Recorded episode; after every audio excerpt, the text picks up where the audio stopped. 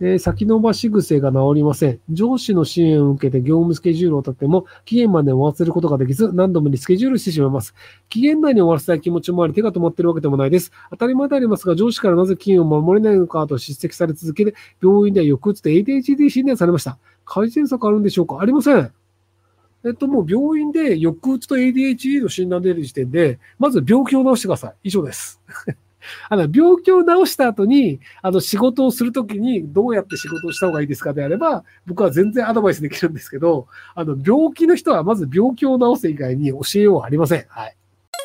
えー、今日職場に来たケバいおばさんを接客したんですが、返事が違うとかいらないとか、結構顔を見ずしっしーの手振りとか、こんなんばかりでなんだこいつと思い態度でかいですねと言ったら切られて現象がれ、私は取られて裏かされました。本当のことを言ったのはダメでしたが、接客歴長い私は客は神だと思ってないので、逆に店員を雑に扱わないでほしかったんですが、本当のことを言った以外でどこが間違ってるの？いや、正解だと思いますよ。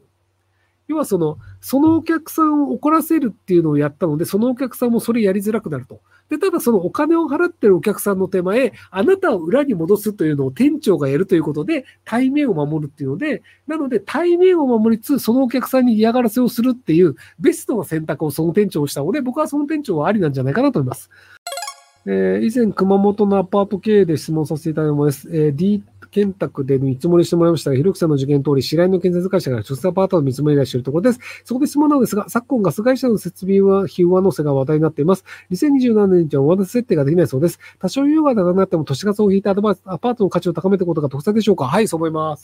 結局、あの、都市ガスがあるとプロパンなのかどうかっていうので、あの、お客さんの選び方っていうのが変わってしまうので、で、プロパンの場合って、あの、めちゃくちゃ高くなる可能性があるんですよね。や、プロパン会社が、じゃあお前んとこもうプロパン持ってかねえよ。もしくはじゃあ3万あるなら持ってくよ、みたいなことができるんですけど、都市ガスはそれがないので、なので長期的には都市ガスの方が全然いいと思いますけどね。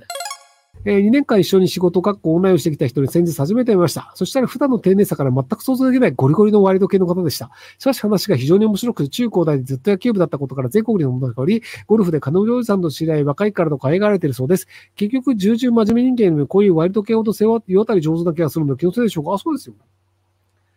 あの、従順で真面目な人はいくらでもいるんですけど、世渡り上手でワイルドで面白い人って少ないので、そういう人と友達になりたいって人が増えるんですよね。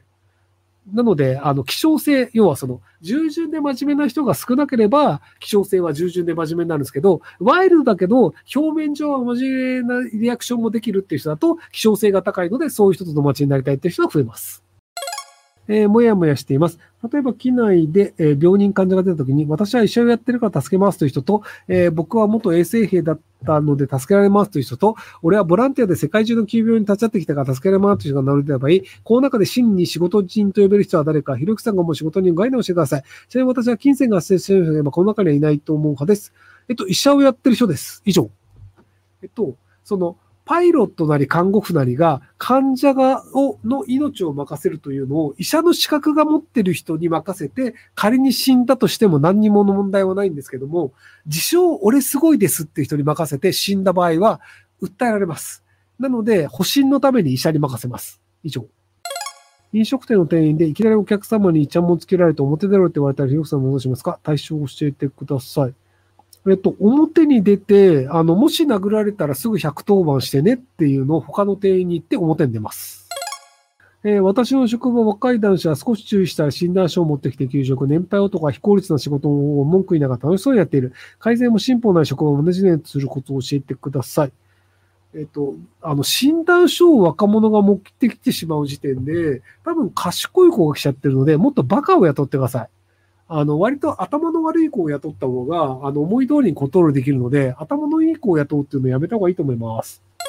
30代大学病院で専門看護師をしています。大学の患者層、患者は好きですが、通常業務も直近で、専門の仕事、講義や研究など自分の時間を使わなければならず、常に仕事が頭にあります。色もたにこのままでいいのかと悩んでいました。人と会っても仕事の話しかできず自分が寂しいです。その中、お給料落ちますが、クリニック会議のお誘いがあり、バカをして気持ちがある一方、大学病院で住み上げてきた考え、転職になっています。ゆうさんのこの支援職後を考えるんですか？まあでも、多分、あの、一回クリニック行っても別にあの、大きな病院には戻れるので、面白いんだったらクリニック行くっていうのをやってみてもいいんじゃないですかね。